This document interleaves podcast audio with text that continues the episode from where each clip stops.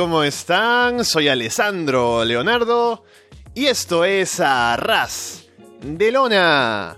Pasen, pónganse cómodos y sean bienvenidos como siempre a una nueva edición del podcast, episodio número 100, no, 100 no, 202. Gracias por darle ese botón de play a esa descarga, ya sea a través de Evox, de iTunes, de YouTube, o por seguirnos, por supuesto, en arrasdelona.com y solowrestling.com. Y tenemos, sí, una nueva edición nostálgica del podcast luego de un tiempo en el que estábamos sin la posibilidad de hacerlas, especialmente yo que estaba complicado de tiempo, pero estamos de vuelta y en esta ocasión vamos a hablar de WrestleMania 22, un show que yo recuerdo haber visto en su momento porque era la época en la que me había enganchado de nuevo a WWE, estaba viéndolo todo. Y recuerdo incluso cómo llegamos al show, cómo sucedió todo alrededor, las historias y todo lo demás. Así que va a ser interesante revisarlo de vuelta. Y para hacerlo tengo a mi lado a Capu. Capu, ¿qué tal? Hola, muy buenas Alessandro, muy buenas a toda la audiencia. Pues bueno, un poquito fastidiado de la garganta, te lo he dicho ya a ti a micro cerrado. También la gente que haya escuchado Mena pues habrá dado un poquito de cuenta. Pero bueno, intentaré que no interfiera en las funciones de hoy, que he hecho, he hecho un doblete. O sea, estoy, estoy más en forma que ciertos jugadores del Mundial. Oh. Y nada, pues aquí... aquí encantado, la verdad, de estar en una nueva edición de la Red de Luna Classic, ¿no? De una edición más nostálgica de los eventos que, bueno, que hacía un montón de tiempo que no veíamos. Y yo recuerdo ver WrestleMania 22 hace mucho tiempo, no, no, no cuando tocaba, no, el, el, no en abril de 2006, obviamente, sino una temporada después cuando, cuando me enganché yo al wrestling, tuve internet y conseguí ver shows pasados. Recuerdo verlo, pero no recordaba absolutamente nada de la cartelera. No recordaba mm, que, que habían según qué combates y la verdad es que me ha hecho mucha ilusión redescubrir, porque mi memoria ya sabéis que es horrible que estos combates sucedían aquí, la verdad. Y no sé, he disfrutado bastante en líneas generales, pero bueno, ya me estoy adelantando para variar. Este show lo revisamos a pedido de Pablo Manríquez, que lo pide como regalo de cumpleaños para su hermano Andrés, así que un saludo para Andrés, feliz cumpleaños, que el cumpleaños fue ya hace unos días, pero aquí estamos para darle el nostálgico que nos pidió. Y es una buena idea, ¿no? Si no saben qué regalarle a su novia, pídanle un nostálgico de Arroz de Lona para revisar eh, WCW Starcade 93, ¿no? Y la novia estará contenta seguramente. Y les recordamos que si quieren hacerlo, si quieren pedir un nostálgico o si quieren tener acceso al archivo en la web, pueden ir a la pestaña de Apóyanos, arriba en arrasdelonda.com, y ver ahí todo lo que necesitan saber para pedirnos un show nostálgico y tenerlo aquí en una de estas revisiones. Tenemos varios en espera, por cierto, así que ya vienen el próximo mes luego de Stream Rules. Con eso dicho, Capu, vamos a revisar este show y como ya ibas diciendo, a mí me pareció, porque yo, como te digo, yo lo vi en su momento y recuerdo todo alrededor, pero ahora que lo vi de nuevo, me parece que es un show mejor de lo que recordaba. Me parece un show muy entretenido, con buen ritmo, o sea, no se siente pesado de ver, a pesar de que son casi cuatro horas completas de evento. Hay combates que están ahí solo... O sea, no todos los combates tienen que ser grandes combates, impresionantes, qué sé yo. Están ahí para llenar la cartelera y me parece que como evento al final queda bien. Sí, concuerdo. Yo también lo recordaba. Lo poco que recordaba, ya, ya te digo, del show, no lo recordaba como nada especialmente destacado. Eh, pero viéndolo en líneas eh, ahora mismo con la en retrospectiva, ya con tiempo pasado, y disfrutando sencillamente de lo que es el show, también sin la presión de esto debería haber sido así, esto debería haber sido así, que también es muy típica en según qué momentos. Eh, sí, lo he visto como un show entretenido, un show divertido. La verdad es que he visto las. No todas, no todas las horas, porque hay un combate que me he saltado, ya lo comentaré. Oh. Pero eh, prácticamente todo el evento lo he visto muy rápido, lo he visto que se me pasaba mmm, de forma divertida el evento y no había nada, nada especialmente pesado. Supongo que es porque acertaron en darle tiempo a los combates que tenían que darle tiempo, eh, que funcionaron perfectamente, y recortar un poquito en los combates que igual debían tener un poquito de menos duración, porque no tenían tanta historia, porque no tenían tanto interés, etc. Me parece que sí, que acertaron con el orden de la cartelera, con la cartelera en sí, no sé. No hubo momento malo del show y consiguieron rellenar bastante bien las cuatro horas, así que sí, mm, la verdad es que fue un show bueno en líneas generales, desde luego. Empezamos con América de Beautiful, cantada por Michelle Williams, una de las integrantes de Destiny's Child, que no es Beyoncé. Y el primer combate de la noche es por el título de parejas, título mundial de parejas, Kane y Big Show contra Carlito y Chris Masters. Apenas empieza el combate pasa algo muy raro, y es que Masters derriba a Kane cuando chocan los hombros, o sea, Masters aquí es el powerhouse. Masters va a las cuerdas, y Kane salta para que Masters pase por debajo de sus piernas. Kane luego lo recibe con una dropkick. Carlito entra y la gente corea su nombre, está bastante over. Kane, el high flyer, salta de la tercera cuerda sobre Masters y Carlito afuera, hacen caer a Big Show de cabeza sobre una esquina descubierta, Carlito y Masters toman el control por un momento, Kane hace el comeback, Masters atrapa a Kane con, la Master Lock, pero Big Show rompe la llave, Masters golpea a Carlito por error, Kane remata a Carlito con un choke slam y se lleva la victoria. A esto me refería con lo de combates cortitos en cuanto a importancia. Carlito y, Chris Masters venían de una temporada en la que se les había dado bastante importancia en el roster de Raw y todo esto, pero estaban ya un poquito, o al menos yo recuerdo que por estas épocas ya estaban un poco de bajeras los dos. Quizás Masters, después de darle algún que otro combate grande, no confiaron en él. En fin, ya sabemos todo lo que pasó. Y Carlito siempre fueron muy inconstantes con su buqueo.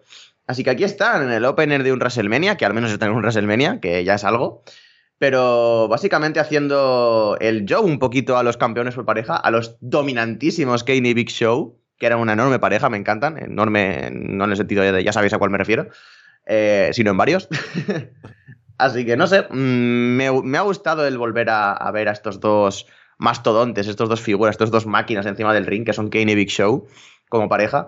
Y me ha gustado volver a ver a Carlito y Chris Master. No sé, siempre me da un ataque un poquito de nostalgia extraña, porque son de, de estos luchadores que en cierta forma fueron de los primeros así de Midcard, Upcard, a los que les tenía como manía cuando era pequeño y de los primeros a los que odiaba, no sé. De los primeros que. Mm, también fue de los primeros de estos que pedí. ¿Por qué no le dan más push a Chris Masters? Pues, pues e-, ese era yo en la época.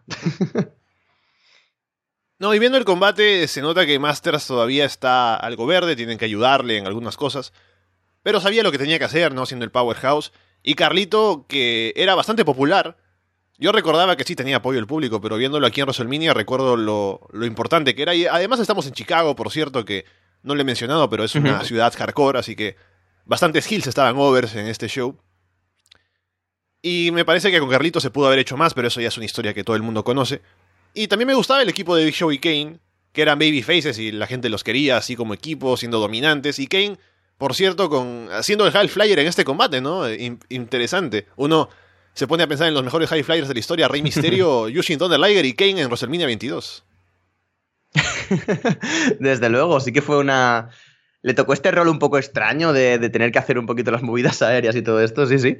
Pero es que, claro, eh, literalmente es el más bajito de la pareja, es el más pequeño, el que más puede encajar en ese rol. Porque si te tenías que poner a Big Show haciendo todo lo que ha hecho Kane en, en, cuanto, en cuanto a movidas aéreas de este combate, que tampoco es que se haya pasado, pero ya me entiendes, no sé, hubiera quedado mucho más extraño. Es que tenían esta dinámica de que los dos eran demoledores, pero sí, Kane era el que tenía más movilidad, era el que se movía un poco más rápido. Y lo he visto muy bien, ¿ah? porque ahora tengo la imagen, claro, de Kane un poco ya bastante más mayor, ¿no? Con, con la panza, ¿no? Y ya camino a la alcaldía. Pero ves al Kane de esta época cómo se movía, lo que hacía, y era, era algo a notar.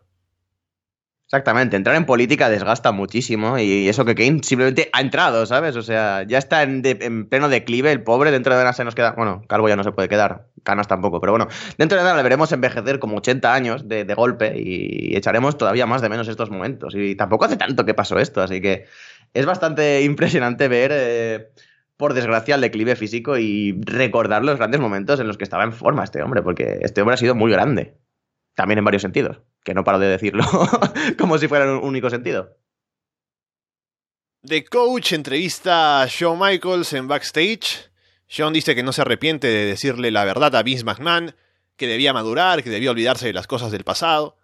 Hoy no busca las cinco estrellas de Dave Meltzer, sino que va a ser un poco diferente su combate. Le recomienda a Vince que se ponga de rodillas y le ruega a Dios para que lo salve de lo que piensa hacerle. es una gran promo de Shawn Michaels. Sí, la verdad es que era una de estas cosas que tenía completamente, iba a decir amaestradas, pero no es la palabra, las tenía másteres, es que no me sale en español. Era, un maestro de esto y ya está, voy a reformular, ¿vale? era un maestro de las promotion makers y hacía genial eh, este tipo de promos de talking y todo esto. Y no sé, lo de. Me, ha hecho mucha gracia la perspectiva de las cinco estrellas de Melser. no sé, es, eh, posiblemente Shawn Michaels fuera el Best Bout Machine antes de que existiera un Best Bout Machine. Fuese Kenny Omega antes de ser Kenny Omega. Hmm, de algún sitio tiene que surgir todo eso. Así que no sé, interesante desde luego esta perspectiva de quiero las cinco estrellas de Melser. O bueno, mejor dicho, no quiero las cinco estrellas de Melser, sino que solo quiero matar a Vince McMahon. Y no sé, eh, de esta historia recuerdo bastante y sobre todo recuerdo lo que pasaría después de WrestleMania, así que ya lo comentaré más tarde, pero vamos. Eh, un duelo interesante y una buena promo para ese duelo, la verdad. Money in the Bank Ladder Match están Matt Hardy, Shelton Benjamin, Finley, Rob Van Damme, Bobby Lashley y Ric Flair. Van Damme es el favorito del público, claramente. Shelton apoya una escalera en las cuerdas, Finley disimuladamente la sujeta por debajo. Shelton camina por la escalera y salta hacia afuera sobre varios luchadores ahí. Matt le aplica a Rick un suplex desde arriba de la escalera, y Rick viene a haberse lastimado la rodilla o algo y se lo tienen que llevar. Shelton pega un tremendo salto para aplicarle un Sunset Flip Powerbomb a Lashley en la escalera, porque están los dos ahí subiendo, y Shelton está escalones bastante abajo de la cima, pero aún así pega un salto tremendo y pasa al otro lado. Rick regresa, cojeando al ring, le aplica un chop al pecho a Shelton que vende saliendo por encima de la tercera cuerda, es un grandísimo spot. Finley derriba a Rick, golpeándolo con el Shillelagh cuando está ahí arriba, y ya eso lo saca del combate definitivamente.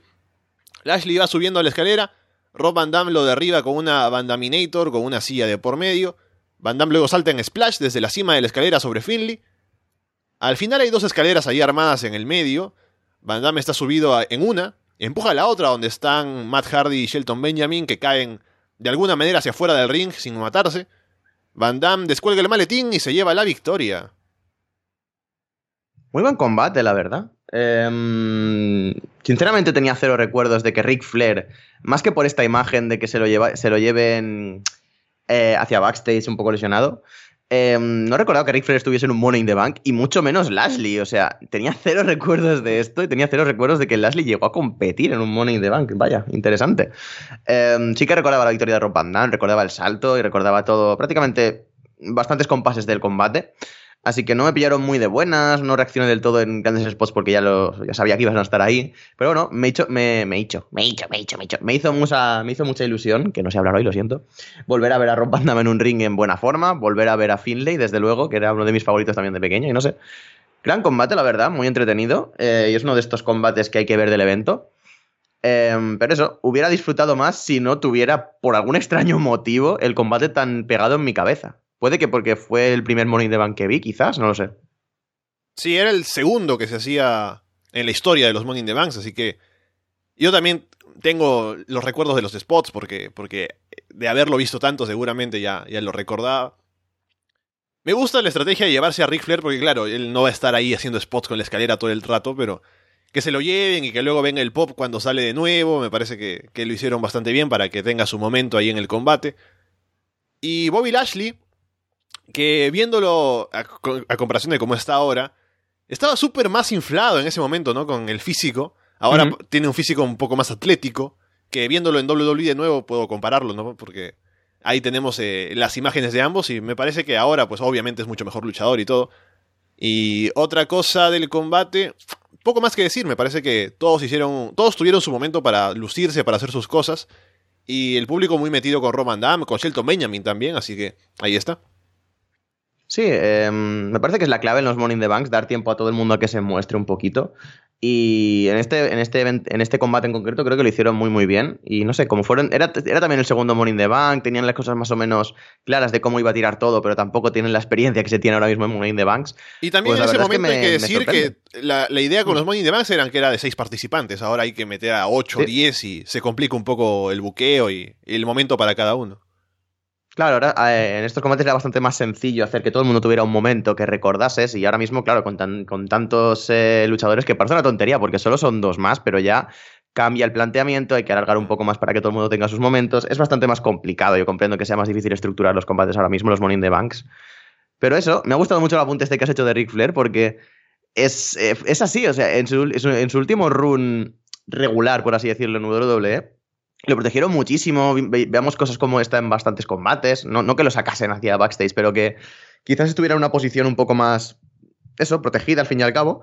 Y me parece que es espectacular la forma que tiene el wrestling en sí, WWE, de tapar cuando alguien no está tan em, bien físicamente hablando eh, y aún así convertirlo en algo narrativo, transformarlo en una historia y hacer que tenga un sentido y que, vamos, que el público reaccione con ello. Rick Flair era un maestro en esto y, vamos, hasta su último run hay muchísimas cosas que aprender de él. Es, espectacular. Me parece que no hay suficientes elogios para este señor, al menos dentro del ring. Josh Matthews entrevista a Min Jin Okerland en backstage. Randy Orton interrumpe, burlándose del hecho de que Min Jin eh, entra al Hall of Fame solo por hablar en un micrófono. Min Jin se va, enojado, haciendo algún chiste sobre el padre de Randy, pero no se escucha, lamentablemente. Batista interrumpe la promo de Randy para decirle que no importa quién gane, porque solo estará sosteniendo el cinturón hasta que él regrese, y dice que para WrestleMania 23 él será campeón otra vez, y tenía razón. Exactamente, tenía razón. Ay, Batista. No, no, no, no, soy consciente de lo mucho que lo he echado de menos. Creo que ahora mismo un... Es que no quiero, no quiero decir esto, porque sé que cuando, si, si vuelve, voy a estar el día siguiente en plan, ¡buah, ha vuelto, qué asco, no sé qué, no sé cuántos! Pero no sé, me gustan mucho estos nostálgicos y no me gustan por una parte porque me recuerdan a todo lo que he visto anteriormente y me encanta y quiero volver a ver este, a según qué gente dentro del ring pero a la vez es que no quiero que vuelvan. O sea, es, un sentimiento extraño. Pero bueno, muy agradable volver a ver a Batista, era uno de estos también, de estos luchadores que mm, me hizo engancharme al producto en su época. Y no sé, me parece que lo hacía muy, muy bien. Y no sé, no ha tenido tantas. Yo te digo una cosa. Yo te digo una cosa. como debería. Que ahora que, lo, que viendo los babyfaces como los tratan ahora en WWE, veo a Batista y extraño cómo él llevaba a su personaje de ser un tipo duro, ¿no? De a pesar de ser babyface, amenazaba a la gente, ¿no? Porque es Batista y puede destruir a cualquiera. Exacto, es algo que deberían tomar apuntes bastante fuertes ahora mismo de su propio pasado dentro de la WWE, porque es la misma fórmula de Babyface todo el rato, está gastadísima y no sé, tampoco es que difiera mucho el trato que, mm, le daban a Batista de lo que pueden haber dado a otros luchadores históricamente parecidos a él en, cuanto a looks, en cuanto a apariencia física y todo esto. Pero aparte de que Batista sabía llevar el personaje muy bien, y eso es chapo para él, es que no hacían nada por cagarla con él, no sé, no sé si me explico, pero eh, hicieron tantas cosas bien en su buqueo que es que es normal que haya salido así como salió.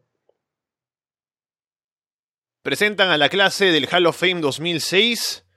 Bret Hart entró al Hall of Fame este año, pero dicen que se sentía incómodo para participar en la ceremonia, así que no está ahí. Presentan a Min Jin, a Sensational Sherry, a Tony Atlas, Bergaña, William de Refrigerator Perry, que no tengo ni idea de quién es, pero me gusta su apodo, el refrigerador. Los Black Jacks y Eddie Guerrero.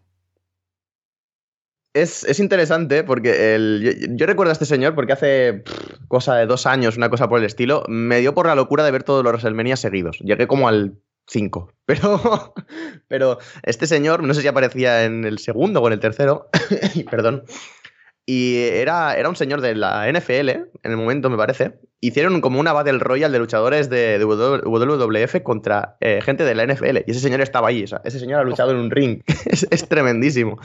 Y eso, bueno, ya sabemos que aparecer en WWE y tener famita de alguna forma, aunque fuera hace 20 años, ya es bastante para tener un Hall of Fame.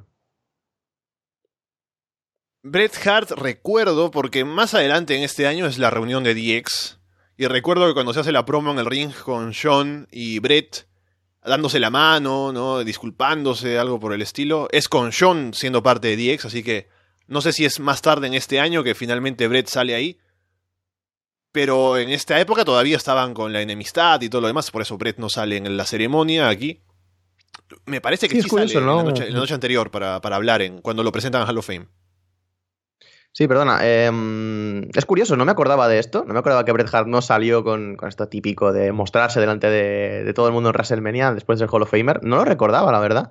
Y me. Em, es que directamente no recordaba que fue, que fue este año cuando lo, metieron en el Hall of Fame.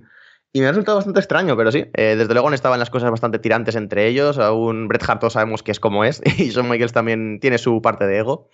Así que bueno, curioso desde luego, pero vamos, eh, veríamos este año si me fío de tus palabras, porque yo sinceramente no me acuerdo. Me confío más en tu memoria.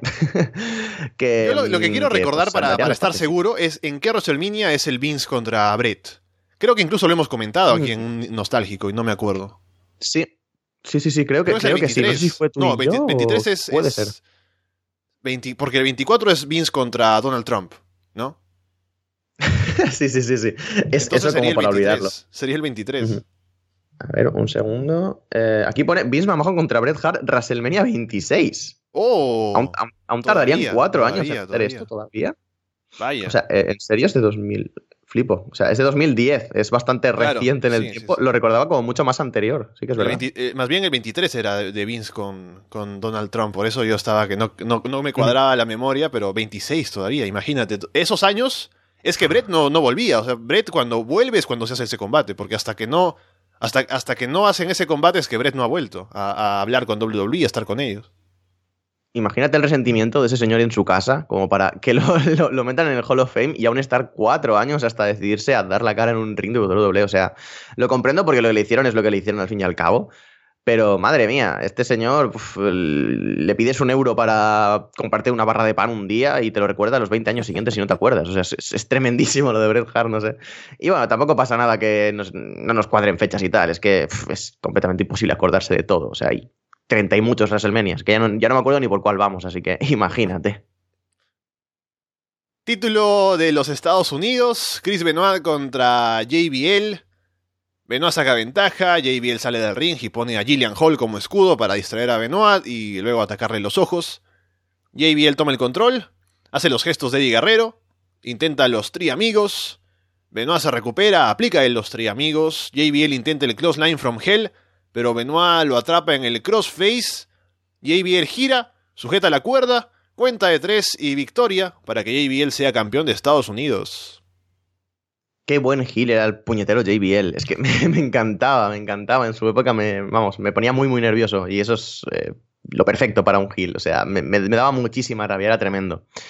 Me siento muy raro comentando un combate de Chris Benoit y tan raro como, como me he sentido viéndolo, aún, aún habiendo pasado todo el tiempo y todo esto hay algo que no me acaba de. No sé, es, como que estoy viendo algo prohibido, es esa sensación extraña. El, que hayan baneado su nombre de todas partes, porque en el reproductor del net de la network ni siquiera pone Chris Benoit. Si lo ves, pone JBL eh, for the USA Championship y ya está, no sale el nombre de Chris Benoit a ningún lado.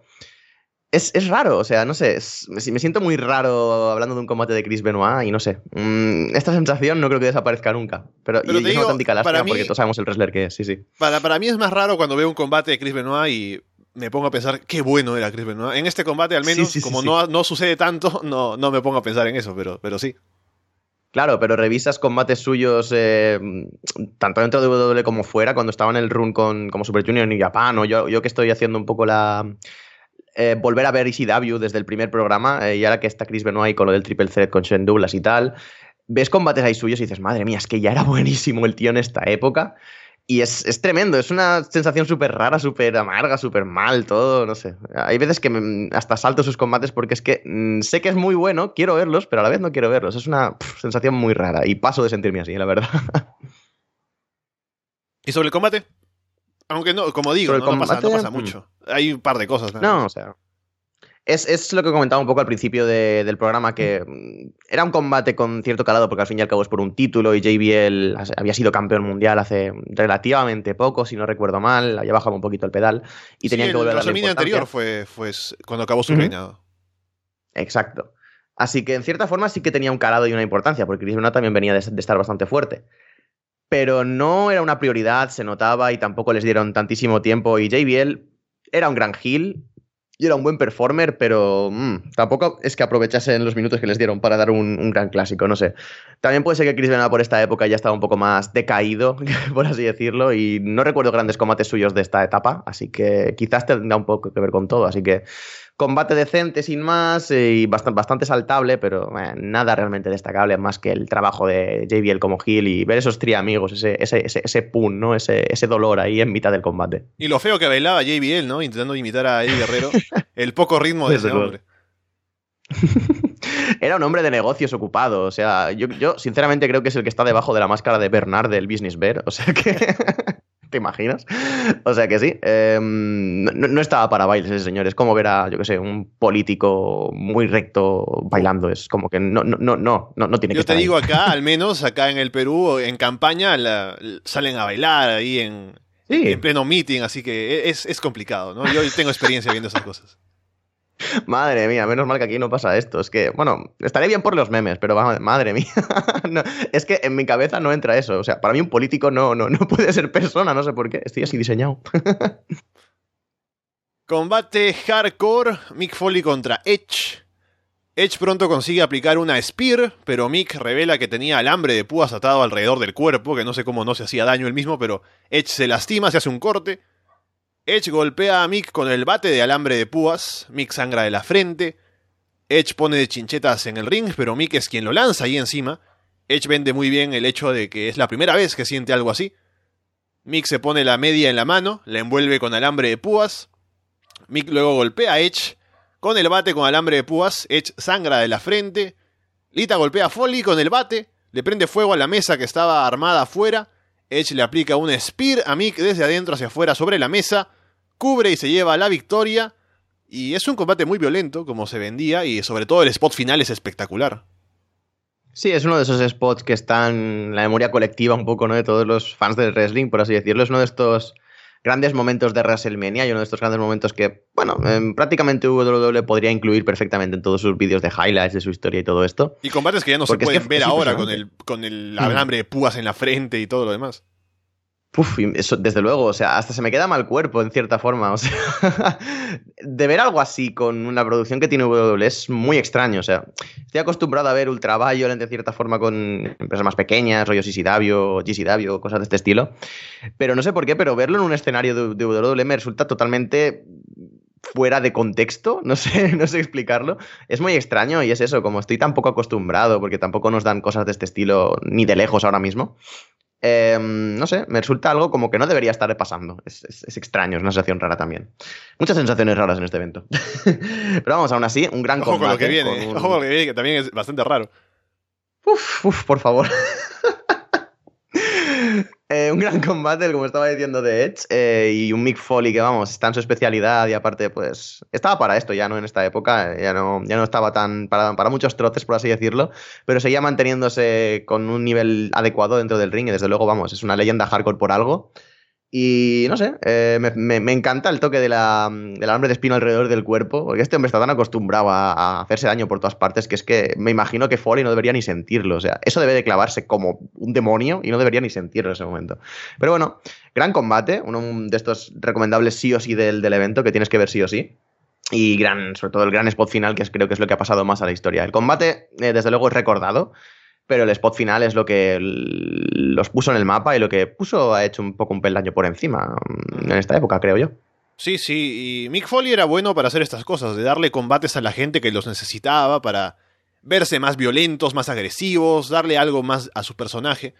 Recuerdo ah, ejemplos que tengo históricos con Shawn Michaels en eh, In Your House Mind Games, que es un gran combate también, mm. con Triple H en Royal Rumble 2000, luego con Randy Orton en Backlash 2004, y aquí con Edge, que en todos esos casos es lo que digo, ¿no? Vienen siendo, sí, luchadores importantes y todo, pero les falta alguna cosa. Y ese combate con Mick Foley hace que, como es tan violento y tan eh, agresivo, se ve que estos tipos pueden subir a ese nivel, ¿no? Estar ahí luchando con, con Mick Foley haciéndose cosas terribles y les aporta bastante, y eso es algo en lo que Mick Foley era muy bueno para hacer, para sacar de la gente. Exacto, añade un poco una capa más de personalidad, por así decirlo, a un personaje, porque Edge eh, era quien era al fin y al cabo, y ya justo personalidad no le faltaba a Edge. Pero esto es lo que dices, esto de mm, si es necesario subirse al nivel de Foley y hacer cosas más locas y ser capaces de estar en un combate hardcore contra un tío que básicamente ha dedicado su vida a ello, añadía un poco una dimensión extra y no sé, es súper interesante de ver, la verdad. Es una lástima que, por ejemplo, la rivalidad esta que preparaban con Ambrose al final no, fue, no, no saliese, porque yo creo que hubiera sido espectacular para poner el mapa a Ambrose ya de principio. Obviamente después ha salido todo bien, pero vamos, no sé. Mm, no, no, voy a decir que quiero que vuelva Mick Foley, pero anda que no molaría. con un return de Dean Ambrose ahora mismo que retomasen esa rivalidad que nunca ocurrió. Y no sé, ver algo de este estilo, a pesar de que a Foley, bueno, también han pasado 12 años desde esto y aquí ya no estaba en su mejor forma. Yo creo que se podría seguir dando alguna locura de este estilo una o dos veces más, así que eh, no descarto nada, aunque tampoco es que esté buscando que se vea así o sí. Pero vamos, muy interesante un Foley, un luchador tremendísimo, único, y vamos, eh, no va a haber un nuevo Foley jamás, es, es único en todo lo que hizo este hombre. Ojalá, porque tenemos tenemos ambulancias ahí esperando, ¿no? Si es que hay otro folio más adelante. Se ve a Booker T y Charmel preocupados por el Boogeyman. Tienen un combate ahora con él. Charmel está nerviosa, pero Booker le dice que, que no se preocupe, que él la va a proteger. En el camino ahí en backstage se encuentran con Paul Bullshit cuando era pirata, Yujin, Ted DiBiase, el Million Dollar Man que le hace eh, rebotar la pelota y luego se la, se la patea. Snitsky le, le, lame los pies a May Young, con Fabulous Mula también ahí. Ah. Goldas también está ahí y le dice a Booker que, que acepte que él también es un fenómeno, como ellos. Les recomienda a él y a Charmel que se coman los gusanos de Boogeyman o que hagan alguna otra cosa con ellos que no llegamos a escuchar. Booker se va ofendido y deja ahí a los, a los fenómenos en backstage. No recordaba que en esta época había tanta, tanto personaje súper raro, no sé. Que por cierto, ¿por qué Es meten a Million. Dollar Man? O sea, tenemos a Snitsky lamiendo Exacto. pies, Sí, sí, sí, tenemos sí. a Eugene, ¿no? Tenemos a, a Goldas. El pobre Million Dollar Man está ahí eh, porque, porque, porque le gusta el dinero, eso te hace un fenómeno. Ojalá ser un fenómeno, ya te digo, para tener todo lo que tiene este, este ¿sabes? Lo acepto, lo acepto con creces por tener la cuenta bancaria de Ted DiBiase, ya te lo digo. no sé, es, eh, era extraño, pero realmente en contexto funcionó. O sea, el verles haciendo el tonto eh, funcionó en cierta forma, pero es verdad, porque narices lo metes en el mismo sitio que un Goldas vestido de la forma en la que iba vestido por ningún puñetero motivo, que Snitsky lamiendo pies. Es que, es que no. Y bueno, y que Paul Burchill, que también déjalo, por, déjalo ir. No sé, es una cosa bastante extraña. Simplemente estarían backstage por lo de Hall of y dijeron, "Meh, ¿quieres hacer algo? Venga, va. No sé, es, es- es extraño, pero es lo que digo, no recordaba que había tanta, tanto personaje súper raro así de repente en esta época. Y es una cosa que en WWE parece que pase mucho. O sea, en cualquier época se juntan personajes que no saben qué hacer con ellos y les dan cosas raras y personajes estrafalarios y son un poco usados para la comedia y es que no sé, es, es una cosa tan maravillosa y tan penosa de, de, de, de la vez que no sé ni cómo sentirme al respecto tampoco, pero bueno, segmento divertido para buildear un poco, por así decirlo, el combate que veríamos más tarde con Boogeyman y no sé, poquita cosa más, la verdad. Tenemos entonces Booker T y Charmel contra The Boogeyman. Booker hace que Boogeyman se distraiga con Charmel, lo ataca por la espalda. Charmel distrae al referee para que Booker aplique una patada baja. Booker aplica el bookend, pero cuenta en dos.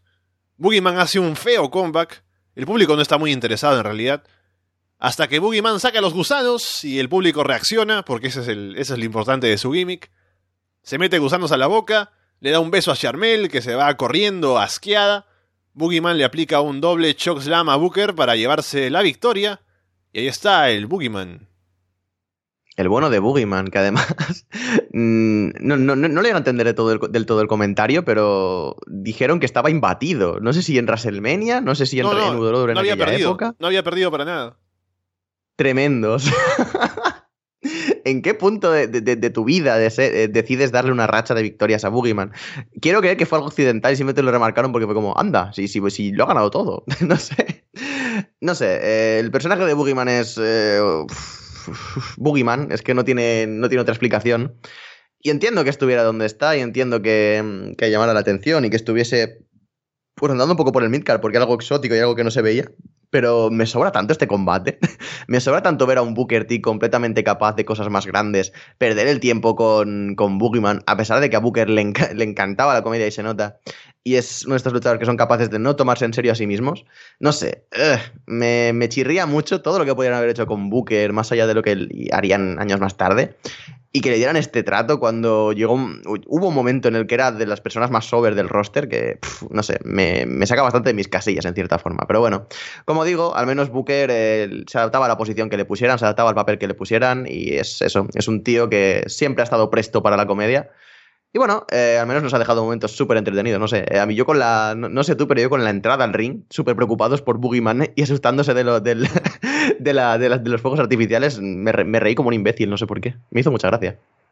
Sí, sí, los comentarios también de, de Taz, de, de Michael Cole, que juntos hacían buena pareja en comentarios, por cierto. Eh, aporta el combate en lo, en lo, cómico, ¿no? Pero como combate no tiene nada porque Boogeyman no era buen luchador, solo era el gimmick, así que... Ah, estaba...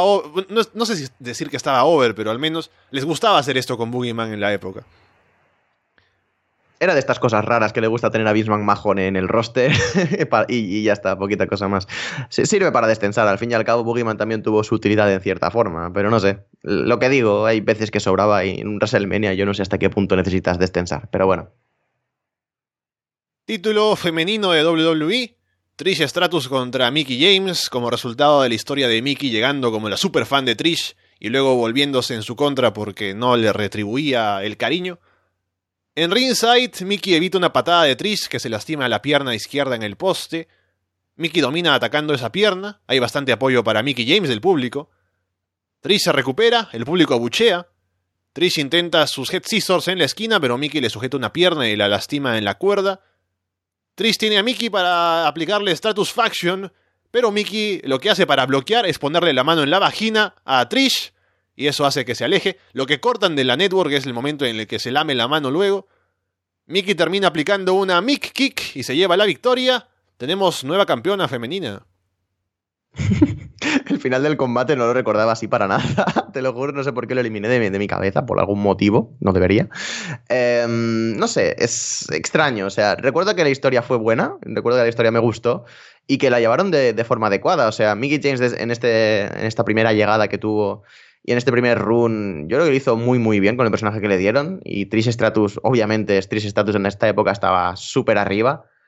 Eh, y creo que en el, mejor, en el mejor momento de forma de su carrera, justo el último año de su carrera, paradójicamente. Al menos para mí, no sé. Y mm, recuerdo la historia como muy buena y recordaba el combate mejor. Y me ha resultado bastante pesadito en ocasiones. Quizás lo más. No, yo te diría que al contrario. para mm. mí, yo lo, recordaba no tan interesante y me pareció un buen combate. Creo que Mickey James, a pesar de que aún estaba empezando hasta cierto punto, lo hizo bastante bien. Creo que tuvieron un buen combate, al menos en mi opinión. Sí, no sé, y a mí por algún motivo no me, no me ha llegado a conectar el volver a ver el combate, no sé, quizás porque la primera vez lo vi, me, gustó mucho y eh, tenía una imagen en mi cabeza que no es lo que he visto luego en, el combate ahora viéndolo otra vez. Quizás porque eh, en aquella época quizás sí que estaba un poquito más... Eh, sí que me vi los rounds anteriores y sí que me vi la, la, historia completa y ahora pues no la recuerdo del todo, no sé. Recuerdo la historia como muy buena, lo que te digo, recuerdo el combate en la primera visualización muy bueno pero ahora no tanto, no sé por qué, no sé por qué motivo. Pero bueno, mm, simplemente eso, el, final completamente em, irrealizable a día de hoy, completamente. Pero no sé, yo creo que fue un final en cierta forma, a pesar de lo poco ortodoxo, adecuado para la historia que estaban contando. Y desde luego mm, bastante llamativo que censuren justo la parte que censuran en la network, no sé, justo lo de lamerse la mano creo que es lo más inofensivo. Entiendo el gesto lastivo y entiendo el por qué lo, por qué lo censuran, pero joder, no sé, eh, le acaba de tocar la vagina, ¿sabes? Premeditadamente, entiéndeme. Ahora que tengo aquí la reacción de la gente apoyando a Mickey James, abuchando a, Trix, a Trish, que no sería algo que te esperes ver, me viene a la mente comentar esto, ¿no? Que como ya decíamos, están en Chicago, es eh, el All State Arena, y es imposible que se vuelva a hacer en esta arena, en Chicago, otro WrestleMania, lamentablemente, a pesar de que el público es muy bueno, porque eran 18.000 personas nada más en la arena, porque es una arena pequeña. Y ahora WWE tiene que hacer WrestleMania en estadios de 90.000 o más. Es la evolución lógica, por así decirlo, del producto que va subiendo y va subiendo, a pesar de que parece que no nos demos cuenta, pero sí que es verdad. Hace 12 años estaban llenando en WrestleMania estadios de 18.000 personas y ahora eso parece una cifra bastante irrisoria. O sea, no lo es, pero casi parece una cifra que se puede dar en un Raw o en un SmackDown, por así decirlo. Y sí, nos han acostumbrado tanto y tan mal, en cierta forma, a que WrestleMania tenga que ser estadios enormes de 100.000 personas, 90.000 personas, que sí, te pierdes el estar en estadios históricos o en estadios súper interesantes o súper bonitos, súper estéticamente chulísimos para un WrestleMania, simplemente por el hecho de que mm, tienen que estar en estadios más grandes. Me carga mucho que WrestleMania sean estadios abiertos, por ejemplo, en la mayoría de ocasiones no me gusta nada y parece que es a donde va a tirar todo porque va a llegar un momento que estadios con tantísima capacidad tampoco hay tantos. O van a acabar o cayendo los mismos de siempre o tener que hacerlos a campo abierto, así que no sé. Curioso, la verdad es que sí, no, no había parado a pensar esto nunca, la verdad. Sí, es que se han dado cuenta de que como WrestleMania va a llenar siempre, ahora hay que meter a la mayor cantidad de gente posible y por eso van a estadios nada más y ya nos podemos ir olvidando de ver esos pay bueno, pay-per-views sí podemos ver todavía en Chicago y demás, pero WrestleMania no. En, Chicago, bueno, en el Madison Square Garden no hacen nada, pero también es una arena de 20.000 personas y poco más, así que no es lo que buscan ahora mm. para WrestleMania, que es ya toda la imagen del gran evento y el gran estadio y todo lo demás. Eso es precisamente lo que estaba buscando, la capacidad del Madison Square Garden, porque nunca me acuerdo. Así que 20.000 personas, sí, sí que es verdad. Y sí, la verdad es que echaría de menos un evento grande así en un Madison Square Garden, porque considero que es uno de los estadios más bonitos del mundo prácticamente, o al menos de los que yo tengo vistos. Y no sé, sí que echo de menos esa estética y ese, ese que estén ahí dentro, pero bueno. Entiendo que WrestleMania es la mercadotecnia que es, entiendo que es el evento que es, y como cada vez arrastra más gente también en parte, en gran parte, obviamente, en la enormísima parte por WWE, pero en otra parte porque ya se ha convertido en, la semana oficial, bueno, el fin de semana oficial del wrestling, pues obviamente tienen que meter cada vez más gente y cada vez la mayor cantidad posible. Así que bueno, en próximos años eh, estas cifras locas de llegar a 100.000 personas infladas, eh, cada vez se va a tirar más, es, es así. Vince McMahon se prepara en backstage para su combate junto a su familia, Linda, Shane y Stephanie embarazada. Vince dice que va a seguir el consejo de Shawn Michaels, así que se, se ponen a hacer su primera oración en familia. Vince le habla a Dios, le promete que enviará a su luchador favorito al infierno. Amén, aleluya. Ay, es que me gusta tanto el personaje de, de Mr. McMahon, así gil, así cabronazo.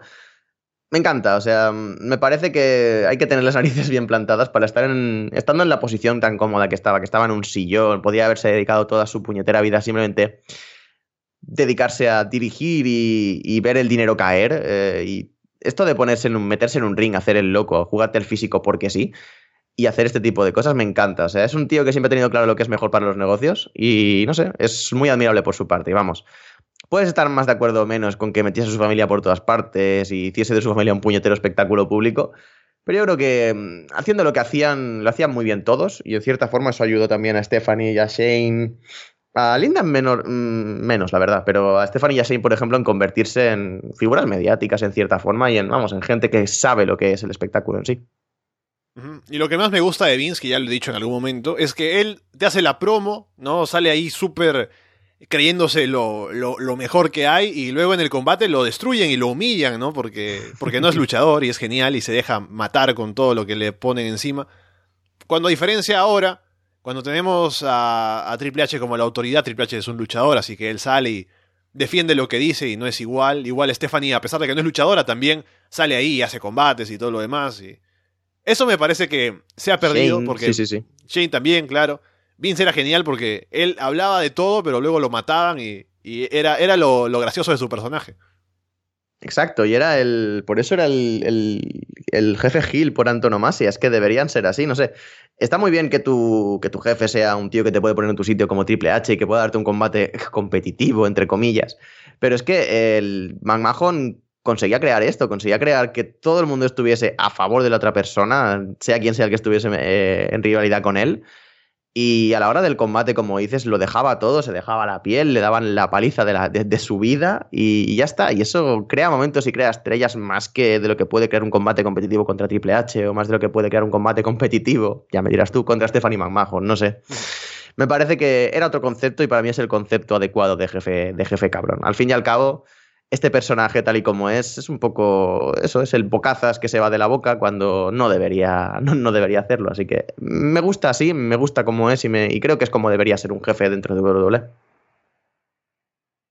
Combate de ataúdes, Undertaker contra Mark Henry. Trae un ataúd enorme para que entre alguno de los dos, especialmente Mark. Mark ataca a Taker por la espalda para empezar. Mark domina. Taker intenta recuperarse, pero no consigue derribarlo. Mark aplica un World Strongest Slam y cubre. No sé si por error o si estaba planeado, pero no queda mal. Taker le aplica un Powerbomb a Mark desde la esquina. Luego salta desde el ring hacia afuera por encima del ataúd sobre Mark.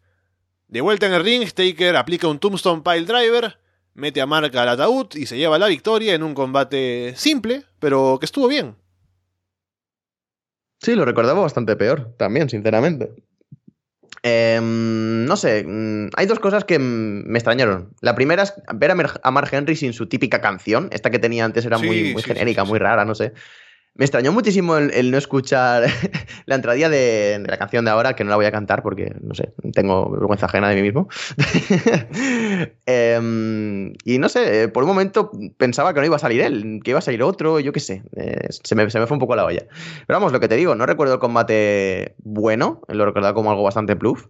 Y me ha sorprendido bastante, no sé, me gusta mucho la faceta de, de Mark Henry como, como heel, como bestia imparable. Y Undertaker es Undertaker al fin y al cabo. Este es su escenario, es el, gran momento de, Undertaker durante el año. Bueno, el de todo el mundo, pero el de Undertaker todavía más. Y no sé, creo que se compenetraron lo suficientemente bien como para que el combate funcionase. No es un clásico instantáneo, no es un combate que se deba ver sí o sí.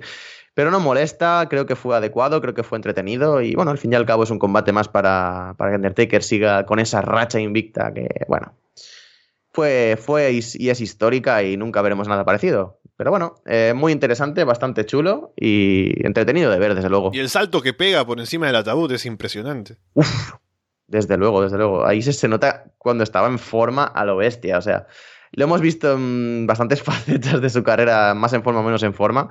Pero desde luego lo que no se le puede achacar es que no daba el 100% en sus combates, porque es, completamente así. Da igual en el momento en que estuviese, es que daba el 100% siempre. Y ese salto es que también es uno de estos momentos, no tanto como el de la mesa que hemos visto con Foley y Edge, pero también es un momento muy impresionante del, del evento y puede que uno de los, de los de la empresa también en sí. Luego tenemos el No Holds Barred match, que es muy diferente a un hardcore match. Shawn Michaels contra Vince McMahon. Vince llega y revela un cuadro con su portada en Muscle and Fitness. Shawn ataca y le rompe el cuadro en la cabeza a Vince. El Spirit Squad entra a atacar a Shawn. Shawn se deshace de ellos, pero Vince aprovecha la distracción. Shawn bloquea un intento de Switching Music de Vince para recuperarse. Shane aparece y golpea a Shawn con un palo de kendo. Vince se baja los pantalones para meter a John en el Kiss My Ass Club, pero John golpea a Shane y lo pone ahí. John esposa a Shane a la cuerda y lo golpea con un palo de kendo. Golpea a Vince con una silla en la cabeza directamente. John se prepara para aplicar la Switching Music, pero se detiene un par de veces porque quiere seguir lastimando a Vince. John tiene a Vince en una mesa, sube a una escalera, pero baja para traer una escalera más grande y le pone un cubo de basura en la cabeza a Vince hace el gesto de DX, salta en elbow drop desde ahí arriba. Los médicos quieren llevarse a Vince, pero John los detiene. Remata a Vince con una switching music y se lleva la victoria. Y lo mejor de todo, más allá de los spots, de todo lo que pasa en el combate, de la actuación de John, de la reacción del público, es que cuando se llevan a Vince en la camilla, destrozado, ensangrentado, fuera de sí, saca el dedo medio al irse, porque es Vince McMahon y es genial. No hay más que decir, es que es todo lo que estábamos comentando antes amplificado, es que es la muestra perfecta de que McMahon lo da todo por su empresa, lo da todo por su, por su producto al fin y al cabo. Y es que ese momento levantando el dedo del medio es que es tremendísimo, es tremendísimo. Em, un poco el recuerdo de su rivalidad con, con, Steve Austin. O sea, era un poco del mismo corte, también acababa humillado en la mayoría de ocasiones y también se recuerdan palizas muy bestias de Steve Austin a, a Mr. McMahon. Pero esta con Sean em, es que es especialmente bestia. O sea, el momento de Spirit Squad entrando y matándolos a todos. El momento de Shane tratando de interferir y también atacándole y soltándose contra él y luego atándolo contra la cuerda. Y ya simplemente el, destrozo brutal que le, ha, que le ha propinado a Mr. McMahon es lo que decíamos anteriormente. McMahon que se preste a todo esto teniendo la vida solucionada es muy de admirar. Y no sé, me parece que fue un combate que funcionó perfectamente. McMahon otra cosa no, pero mover una grada sabe a la perfección, sabe cómo manejar a, su público como le da la gana.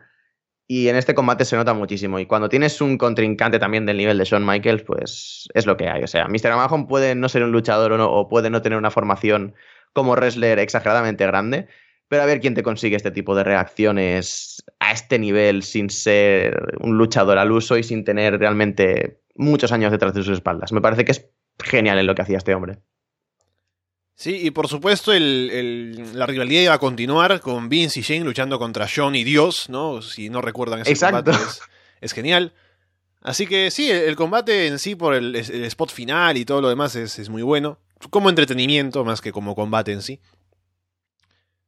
Los siguientes por el título mundial peso pesado, Kurt Angle defendiendo ante Randy Orton y Rey Mysterio que Rey ganó el Royal Rumble, pero Randy le apostó el combate en el siguiente pay-per-view, No Way Out, le ganó, pero luego Rey entra igual porque Teddy Long es buena gente y poco más. Rey entra con música en vivo y un atuendo como de dios azteca, que queda muy bien. Lamentablemente el público no está tan metido con Rey como, como uno podría anticipar con todo lo que viene detrás. Randy empieza el combate golpeando a Angle con el cinturón, Kurt lanza a Randy y Rey en un German suplex en cadena y Rey sale volando por los aires. Kurt es claramente el favorito, al punto de que la gente abuchea a Rey Misterio. Ángel lanza a Rey para que le aplique una Super Hurricane Run a Randy en la esquina. Ángel bloquea el 6-19, encaja un Ankle Lock. Randy distrae al referee para que no vea cuando Rey se rinde, lo cual me parece un error, o sea, Rey Misterio va a ganar el combate desde el Babyface, pero lo hace rendir en la mitad del combate, que claramente es para que se ponga over Kurt Angle y digas, ah, perdió, pero pero sigue siendo el mejor, pero no me parece tan adecuado. Ángel luego hace rendir a Randy también, pero Rey distrae al referee para que no lo vea.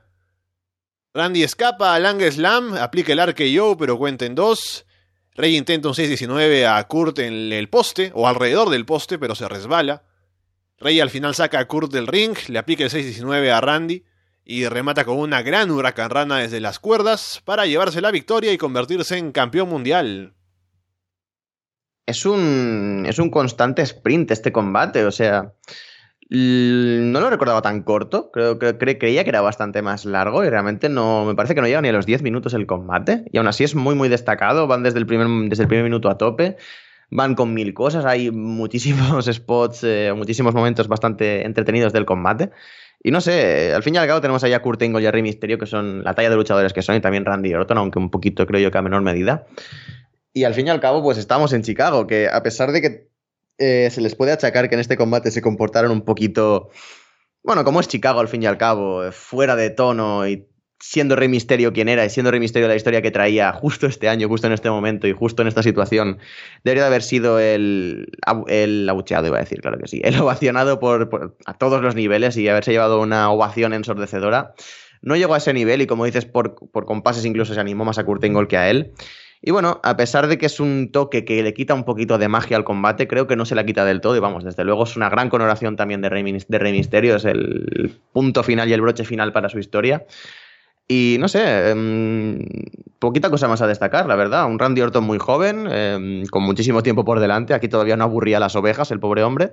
Un Kurt Angle en muy buen estado de forma y un Rey Misterio, vamos, que es que es el momento decisivo, el momento de crear una estrella en él.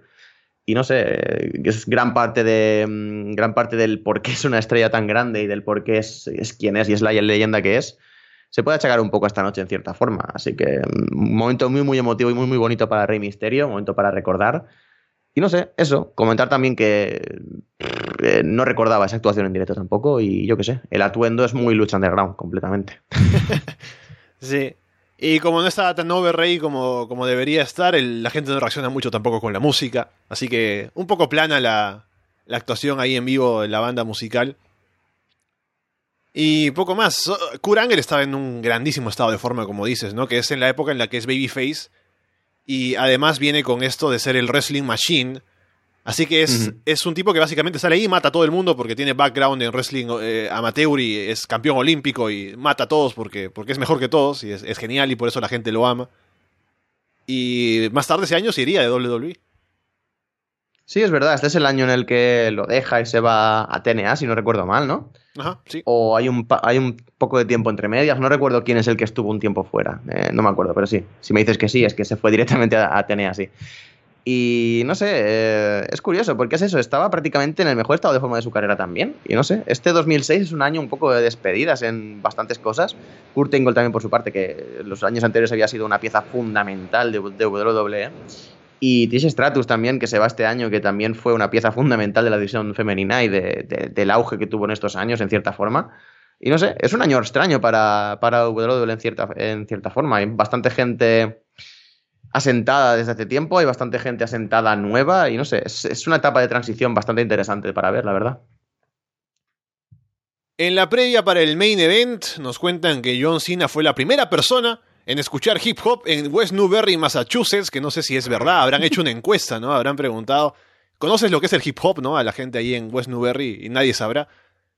Jim Ross nos dice que básicamente es la nueva escuela contra la vieja escuela, el hip hop contra la tradición, que suena mucho más interesante de lo que es el resto de storyline. Pero antes, tenemos un Playboy Pillow Fight, una pelea de almohadas de Playboy. Torrey Wilson contra Candice Michelle. Yo recuerdo que había este modo de Playboy Pillow Fight en algún videojuego de WWE, así que imagínense ustedes. Se van al brawl, rápidamente terminan peleando sobre la cama, porque sí, no lo he mencionado, pero hay una cama en el medio del ring. Tori lanza a Candice en un back body drop sobre la cama, que no es la parte más dura del ring. Tori luego le pone a su perrito en la cara a Candice, porque sí, trae un perrito y, sí. Tori le arranca el vestido a Candice. Candice luego saca unas tijeras y le corta el vestido a Tori también. Candice busca debajo de la cama, encuentra un Shillelagh, pero lo hace a un lado porque eso no sirve y prefiere sacar una revista Playboy para ponérsela en la cara a, Tori. Tori al final atrapa a Candice en un roll-up y se lleva la victoria. Y por si nadie lo había deducido, este es el combate que me he saltado completamente. lo siento mucho, sé que no, no, debería saltarme combates, y mucho menos cuando estamos revisando el combate íntegro, el evento íntegro, perdón.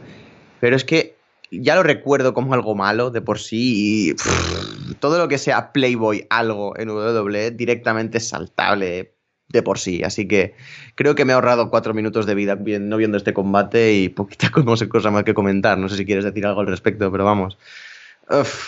Me da muchísima pereza todo lo que tenga que ver con esta forma de rellenar porque sí, con esta forma de ver a la mujer dentro de, de WWE, la verdad. Sí, eso es lo que ya sabemos, así que no, no vale la pena repetir lo que han cambiado las cosas y para bien.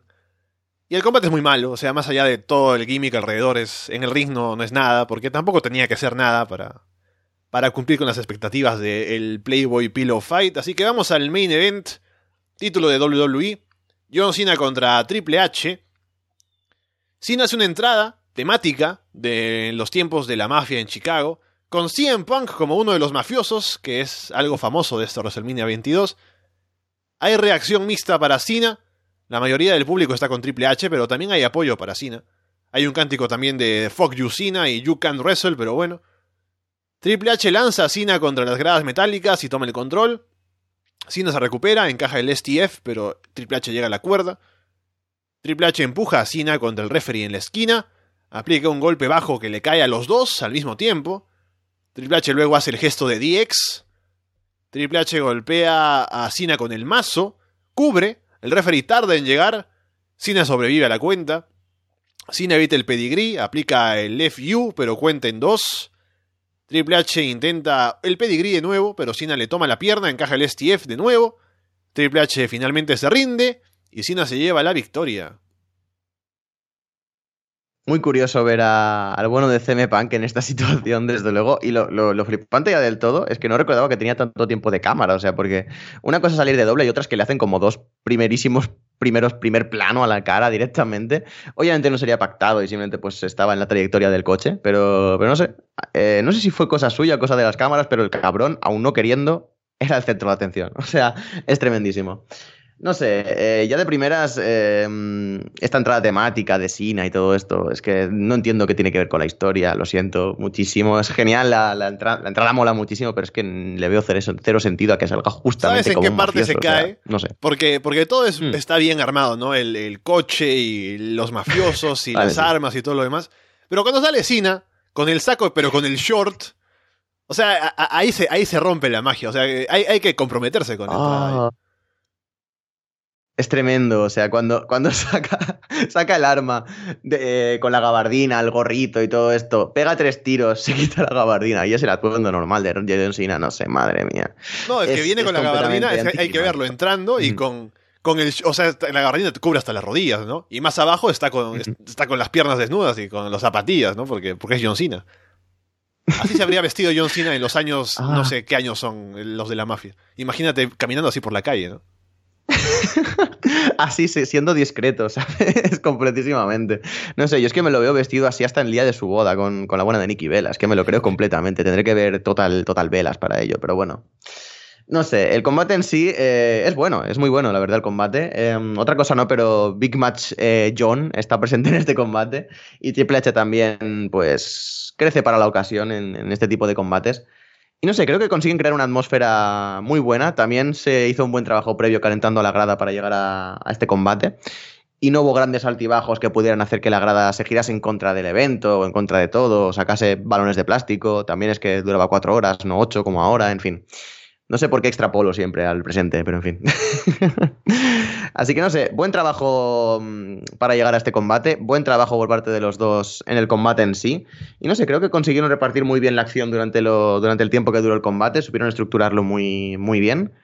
Y no sé, a pesar de que ya sabía el resultado, me comí bastantes falsos finales, la verdad. Eh, y no sé, eh, ha sido, es un combate bastante interesante, no sé. No sé qué más puedo comentar de él, simplemente que es otro de estos combates destacados del evento y que junto con el Money in the Bank y con el combate de Edge y Mick Foley, y quizás en menor medida también el, el, el Kurt Angle, Randy Orton y Rey Mysterio, creo que son los combates más recomendables del evento y que tienen que verse sí o sí, no sé. Es un gran combate, es un gran main event, es un John Cena en un buen estado de forma, ya con media grada en contra, pero bueno, es una corriente habitual en su carrera. Pero es un Triple H que metido. después de su terreno de terror, metido en el combate. Exacto. No Exacto, es como, es lo bueno. no es como que Roman Reigns contra de- Brock Lesnar en el último WrestleMania. Exacto. a pesar de tener la, la opinión en contra de, de- de la grada, a pesar de que no les gustaba, era capaz de meter a la gente en el combate. O la gente no se había vuelto tan excesivamente loca como se vuelve ahora con odiar a Roman Reigns. O sea, la gente estaba metida, el combate es bueno, funcionó adecuadamente. Yo creo que ninguna pega y vamos, creo que la acción habla por sí sola en este combate. Trabajan muy bien, lo estructuran muy bien y consiguen llegar a un gran clímax, que es ese, momento de Triple H rindiéndose, que no es algo que se vea muy, muy comúnmente dentro de. WWE.